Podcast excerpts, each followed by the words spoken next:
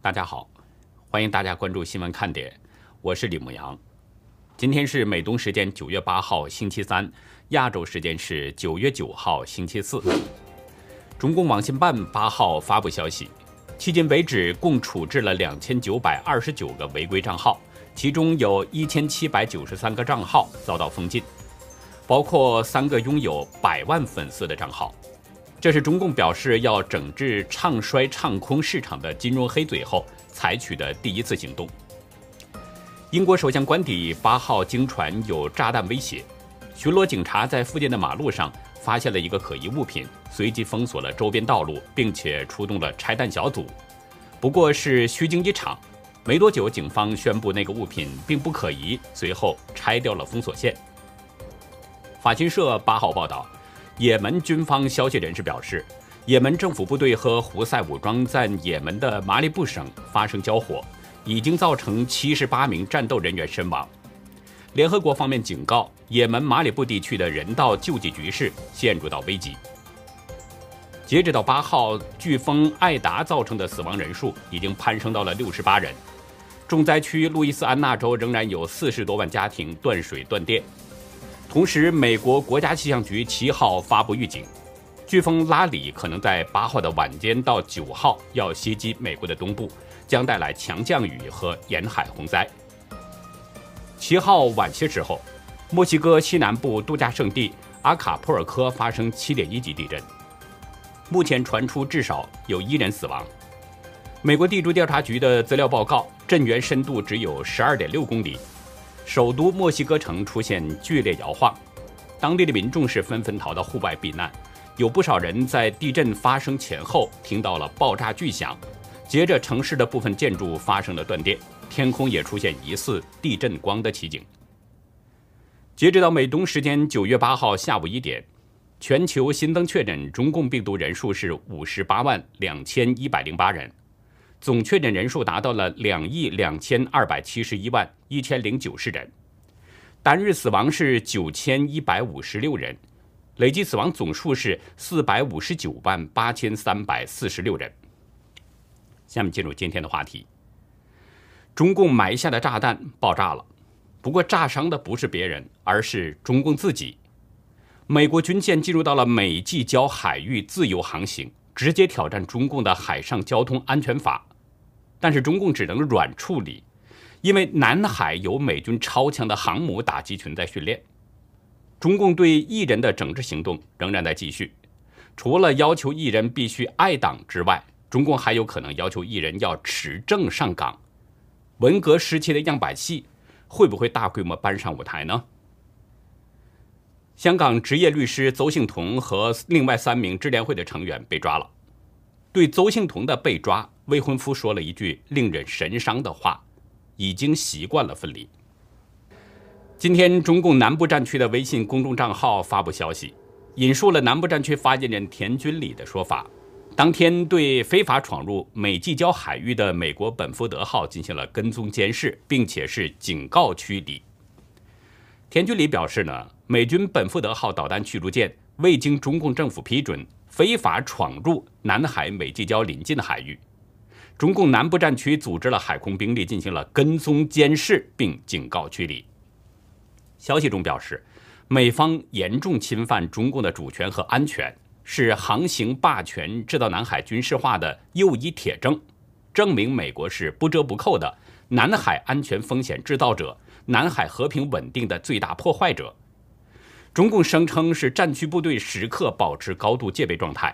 坚决捍卫国家主权安全和南海地区和平稳定。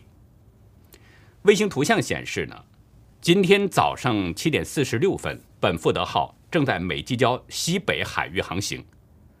据有中共背景的南海战略态势感知，他们表示，这是今年美军第五次闯入到南海岛礁，也是年内第三次闯入南沙岛礁十二海里，另外两次是在西沙。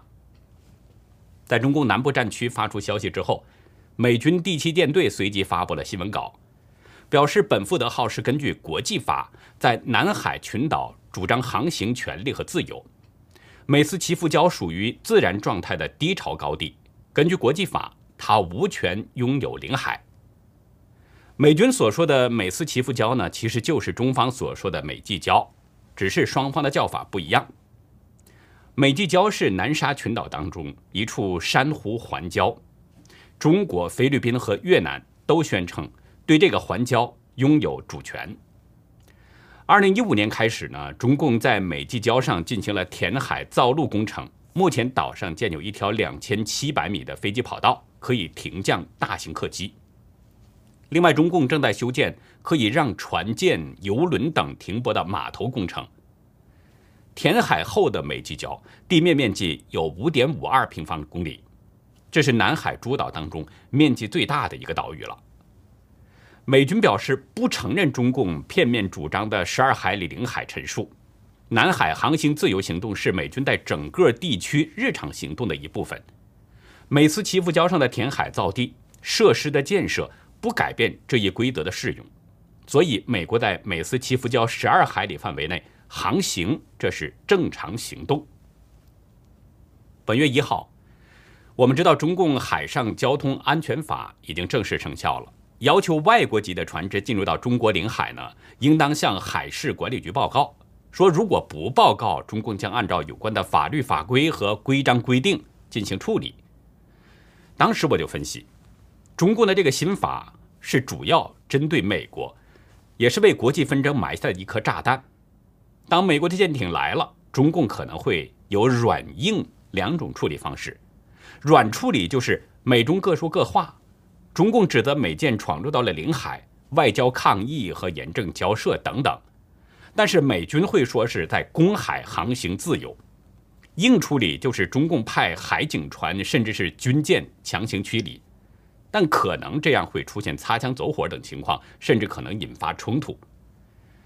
现在美国驱逐舰果然进入到了美济礁海域自由航行，直接来挑战中共的这个新法。但是中共是不是按照有关法律法规和规章规定进行处理，这个应该说是仁者见仁，智者见智。很显然，本福德号没有向中共报告。因为美方认为这是在南海整个地区的日常行动，是正常行动，航行自由，所以没必要报告。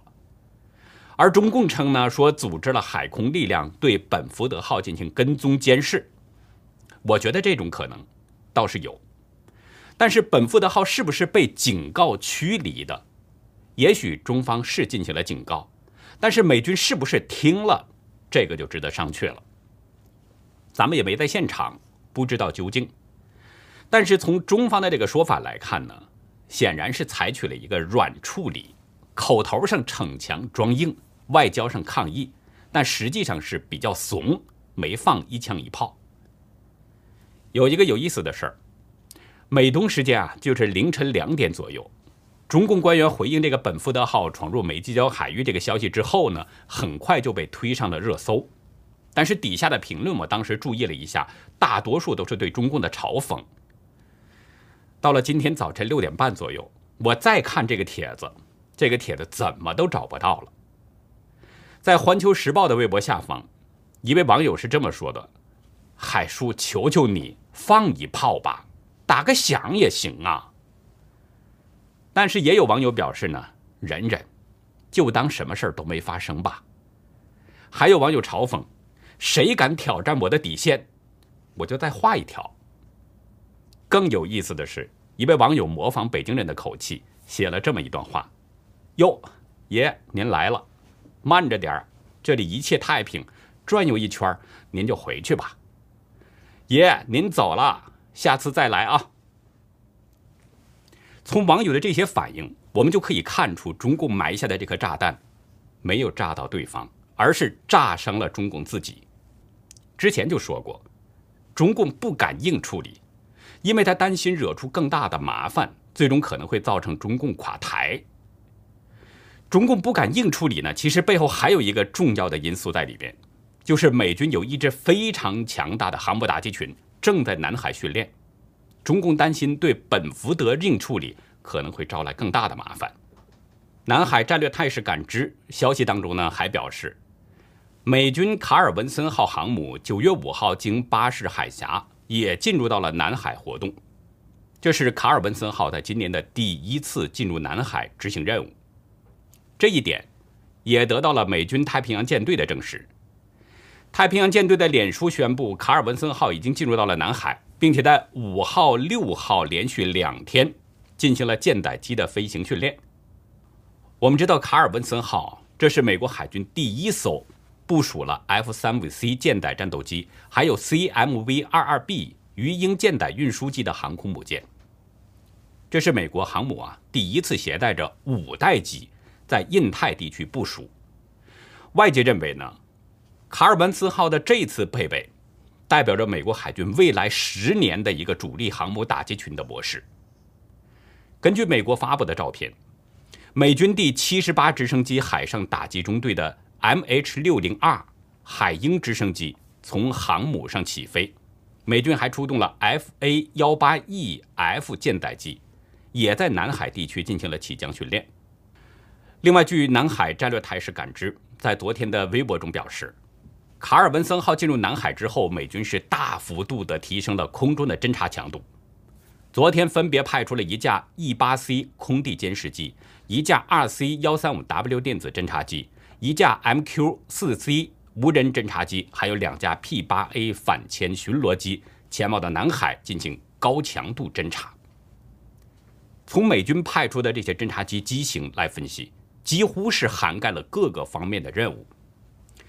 MQ-4C 和 P-8A 主要是负责海上巡逻和反潜，RC-135W 是监听雷达和通信设备的电子信号，而 E-8C 则是主要监视地面目标，保障战场的管理。另外，据军事新闻网站国防视觉资讯发布服务单位报道说，卡尔文森号除了携带第五代战机外，打击群的阵容也是相当强大，是近十年来。护航力量最强的一次，护航舰艇当中包括一艘提康德罗加级导弹巡航舰“上普兰号”，另外还有六艘伯克级导弹驱逐舰，分别是希金斯号、奥凯恩号、查菲号、杜威号、斯托克戴尔号，还有迈克尔墨菲号。报道还特别指出，卡尔文森号打击群部署到第七舰队的作战区，目的就是支援自由与开放的印太地区。其实说白了，相信大家也都清楚，卡尔文森号来到南海，就是冲着中共来的，是反制中共的。我们曾经说过，中共如果什么都不做，就静静的等死呢，可能还好一点儿只要他一动，只要他一折腾，就会爆出他的丑。因为现在就是天灭中共的时候，他必须得配合着天意，不停的折腾。所以中共对内对外都是一样。大家也都看到了吧？不少的大陆艺人都遭到了中共的整治，从赵薇、郑爽，再到霍尊、吴亦凡等等，中国大陆是掀起了一股收拾艺人的风潮。如今中共又提出了要求，文艺从业者要把爱党爱国作为本分，作为职责。中共官媒《解放日报》在今天报道说，中宣部副部长。广电总局局长聂晨曦在昨天的文艺工作者座谈会上表示呢，说要深入学习习近平的重要论述，始终把爱党爱国作为本分，作为职责，作为心之所系、情之所归，作为从艺的第一位要求。从聂晨曦的这个说法看，显然这是中共网信办前不久的十条限范令之上，又对艺人提出了更进一步的要求：爱党爱国。已经成了首要问题。其实，爱党爱国这种说法，我们说过多次了，这是中共在故意的混淆概念。他把爱党和爱国连起来使用，让人误以为爱党就是爱国，不爱党就是不爱国。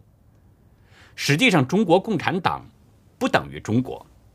中国有几千年的历史了，中国人自称是炎黄子孙，而中共从建立到现在只有一百年。而且他还是一个从西方舶来品，他的祖宗是马克思。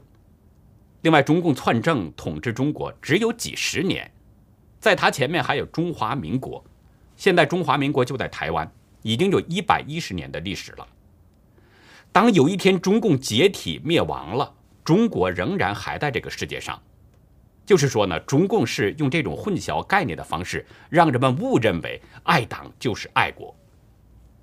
其实这个是比较简单的，只要稍微思考一下呢，就可以知道这个事实。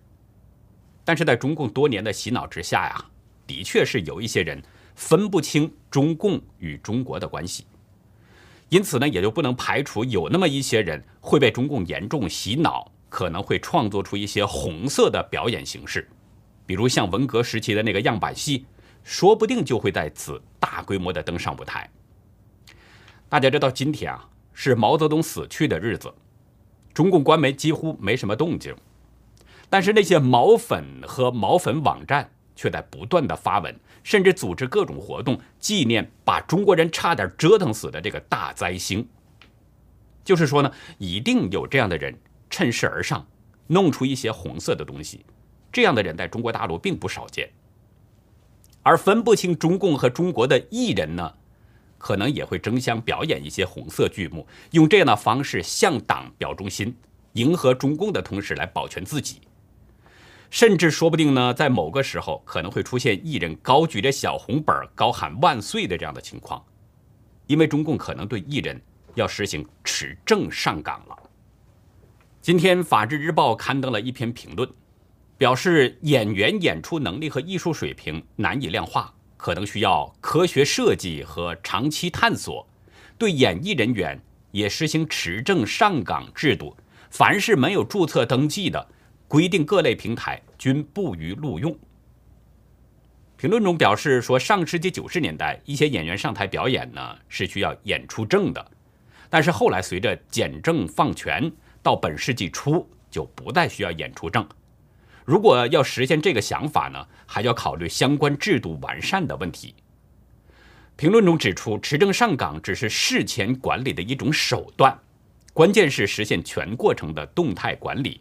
既要把好入门关，又要日常管理，履行好事中监管，发现问题要及时的提醒告诫，遇到涉嫌违法犯罪及时处理等等。大家知道，《法制日报》这是中共政法委的机关报，他发出这样的文章，应该不是一个简单问题，说不定中共啊就要对演艺人员实行这种持证上岗了。其实这个评论呢说的也挺明白的，就是要对艺人加强管理，全过程的动态管理，而这个证，就是在演艺人员的脖子上加上的一道绳索。绳索的另一端呢是其实握在中共的手里边的，它可松可紧，中共是收放自如。这就意味着，艺人必须有证你才能表演，没有证或者是被取消了证。你再有才华也不能表演，而演艺人员是不是能拿到中共的这个证，可能要取决于至少两个方面，一个就是艺人必须得听党的话，这个就是前提条件了，只有听党话才算过了第一道关。第二道关呢，就是艺人得取悦于评定人员，至于如何取悦这个评定人员，那这个方式方法应该会有很多。除了真有才艺之外，还包括金钱、美色等等。给大家讲一个我亲自遇到过的事儿啊。我以前在大陆某电视台做主播的时候啊，大概是一九九六年吧，中共呢就开始推行主持人、播音员持证上岗，要求所有的从业主持人、播音员都要经过测评，评定普通话的水平，不达标不让上岗。我参加测试的时候呢，在全国那算是第一批了。所以当时评委控制的比较严格。当时跟我一起测评的有一位女生，是外地的一位同行。说真的，那位女生的普通话只能说是一般，地方口音比较重。她的测评连二级乙等都没有达到，而根据中共的要求，她必须得拿到二级甲等的证书，才可以继续做主持人。后来呢，那位女生啊，去了北京广院。就是现代的传媒大学啊，到那儿去测评了。结果您猜怎么着？她竟然拿到了一级甲等。这在中共制定的那个普通话标准当中，这是最高的水平。我不清楚是什么原因，也许呢是当时北京广院测试标准比较松，也许是那位女生的普通话水平有了实质性的提高，也许是她采取了什么特殊的手段，这些都有可能。反正呢，就是他如愿的拿到了资格证书。我们接下来继续关注香港。昨天的节目中，我就表达了对香港智联会和智联会成员的担忧。今天，这个担忧就变成了现实了。当地时间清晨啊，支联会副主席邹幸同、常委梁锦威、邓月军和陈多伟就被香港警察给抓走了。港警呢是指控他们涉及了国安法，没有遵从通知规定提供资料。昨天以个人名义司法复核警方要求的常委徐汉光，并没有在今天被抓捕。不过港警表示，行动仍在继续，不排除会有更多人抓捕。邹幸同在今天早晨社交平台的直播中说：“果然是今天动手。”他的直播中显示，早晨七点多，香港警察就去了他位于中环的律师事务所，不断的按门铃，并且还试图破坏大门的密码。身穿写有“真相”两个字的黑色上衣，邹幸同是被从后背戴上了手铐，押上了警车。他先是被带到了中区警署，后来又被带到了警察总部去扣查。邹幸同的未婚夫、中国维权人士野渡对自由亚洲表示，七号的深夜呢，曾经跟邹幸同通过电话，当时野渡告诉邹幸同。按照中联办和保安局的说法，港警可能很快就会采取抓人行动。野渡表示，电话中他们谈到了支联会的内部问题，以及是否向香港警方提交资料这件事儿。支联会最终是决定，在香港现在这种环境下，更应该守住公民社会的底线。野渡估计呢，未婚妻有可能会被判刑。作为邹幸同最亲近的人。他和邹幸同对现代所发生的一切，他说早已做好了心理准备。野渡说，作为一个民主运动人士，对意料之中的事不会有太多的感受，特别在这几年间，不论是在香港还是在大陆，已习惯我们熟悉的人消失在视野当中。幸同在过去三个月曾三次被捕，我们已习惯这种分别，已习惯在黑暗之下。大家听听看，这是一个什么样的魔鬼统治，竟然可以让人有这种不该有的习惯？美国华文作家钱布先生写了一首诗，《留一盏战时灯光》，发表在了他的诗集《致香港香港人》里面。我觉得这首诗所描写的内容呢，与野渡先生和邹庆同的情况有些相似，所以我想把这首诗呢转赠给野渡和邹幸同大律师。说吧，有时我们必须改变说话的方式，用无关的言谈驱除恐惧。黑暗随时拢来，外面，整个世界，整个疼痛的世界，出奇安静。催泪弹百枚千枚呼啸过的校园，我闻到一丝丝微弱的叹息，幽魂一样浮游未散。在如此凄暗的夜里。但我不怕，你我如此靠近，微笑说话，也许所有的战士都是这样，或必须这样。坐下来对谈，说吧，今晚我们不讨论，不研究，不考试，不写报告，就这样坐着，不谈未来，不说天涯遥远，地有多老，天有多荒。你用手机擦亮一团火，留在你我之间，靠近心房，在如此漆黑、如此深暗的夜里，不期望照亮世界，只愿意用你的、我的共同的食指捂着，捂住天地间一盏小小的灯火。我们有一段时间没有提到朝鲜了，上一次说朝鲜呢，是说朝鲜的疫情情况。当时呢是有消息传出，金正恩下令枪毙了感染中共病毒的人。那今天我们还是来说说朝鲜的疫情。最近有多个朝鲜消息源透露，有大批的朝鲜士兵感染了中共病毒，在医院死去了。江原道一名军方人士向美日朝鲜透露，七月到八月呢，共有四十五名士兵在第二军团总部管理的传染病临时病房中去世。这些因为病毒死亡者，被以2020至2021年作战和战斗政治训练期间死亡统计数据上报给了陆军卫生局。随后，临时收治病房被紧急关闭，其余的那些病人呢，都被转送到了另外的一个临时机构。此外，有一名南浦的军方人士表示，陆军卫生局收到了夏季和冬季训练期间第二军团中共病毒病房死亡人数的统计数据，并且还表示，这个医院因为意外的大量病末人数遭到了上级的斥责，院内陷入混乱。消息人士还透露，尽管朝鲜采取了强硬的隔离措施，但是全军的死亡人数仍然是远远超过预期。这种情况。让朝鲜的军方是大为震惊，而最高领导人金正恩听闻消息也非常愤怒。从那以后，朝鲜在一次内部会议上就决议要强化中共病毒的防疫措施。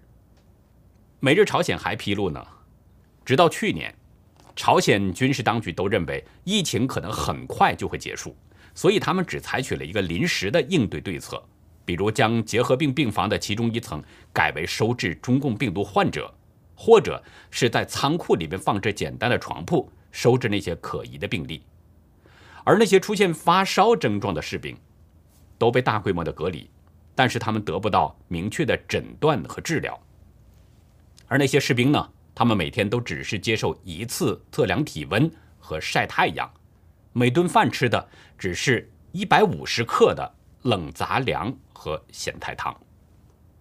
报道中还表示，因为没有办法揭露这些临时病房的存在，所以军方试图掩盖死亡的事实，并且呢告知家属说呢士兵的死亡是意外。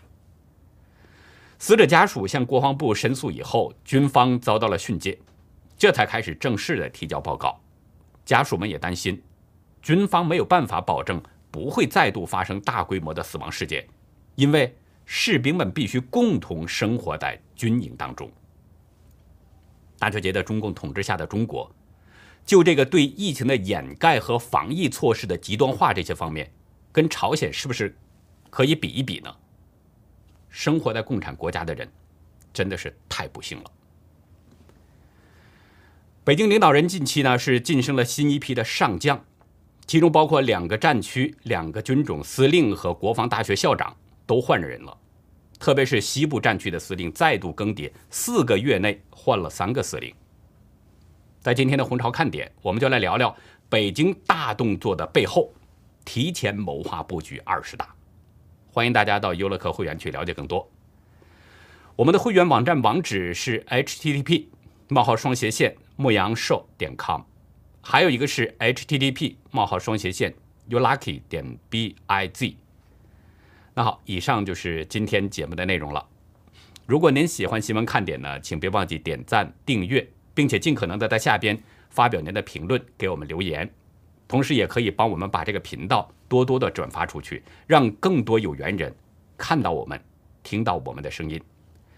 感谢您的帮助，也感谢您的收看，再会。